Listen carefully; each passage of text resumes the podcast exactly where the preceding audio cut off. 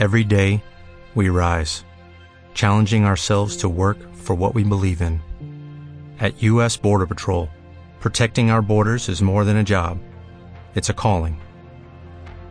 Agents answer the call, working together to keep our country and communities safe. If you're ready for a new mission, join U.S. Border Patrol and go beyond. Learn more at cbp.gov/careers. Es que a veces podemos pensar que simplemente por el hecho de hacer misión, de irnos de nuestra casa, abandonar a nuestra familia para trabajar por la humanidad, eso ya es todo. Eso ya implica un sacrificio que de alguna manera nos va a llevar pues, a ir progresando en el camino. Entonces, estos detalles de la vida diaria que estás comentando, por pequeños que sean, realmente constituyen las pruebas que nos dan el alimento necesario para ir progresando espiritualmente. Incuestionablemente. Es verdad que desprenderse uno del país, desprenderse de la familia es un buen paso, que significa romper con cosas mecánicas en donde uno está imbuido desde hace tiempo. Eso es un buen paso. Pero ya en el mismo lugar en donde desempeñamos la misión, en el día a día de nuestra existencia, allí los maestros nos van poniendo como topes. Eh, y nosotros vamos viviendo como un maratón con obstáculos.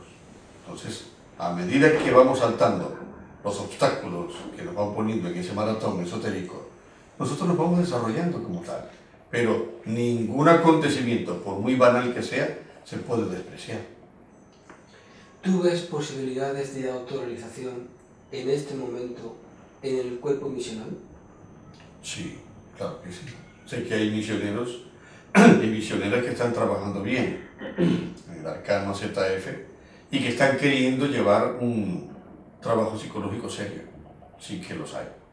Y sí que tengo muchas esperanzas de que más adelante, si esas personas perseveran, si no abandonan el camino, si no se dejan tragar por una de las tantas caras del yo que acostumbra disfrazarse, y siguen perseverando, pueden llegar a la maestría, claro que sí.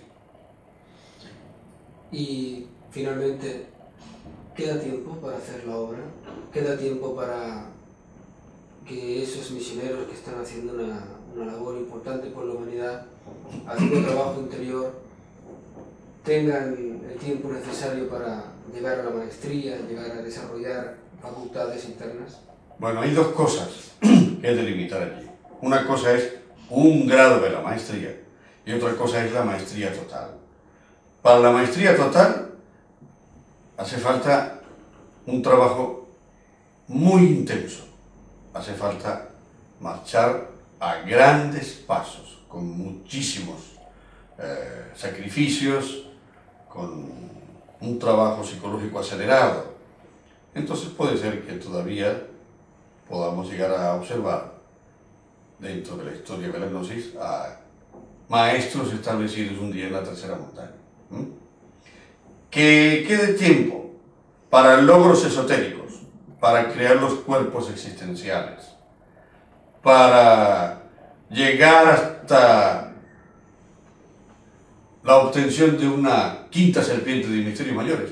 Hay más tiempo para eso. En total quedan para la humanidad, tomando en cuenta no llegar todavía al Catún 13 de los mayas, debe ser el año 2040, 2043. Quedan como unos 25 años de trabajo para luchar a fondo.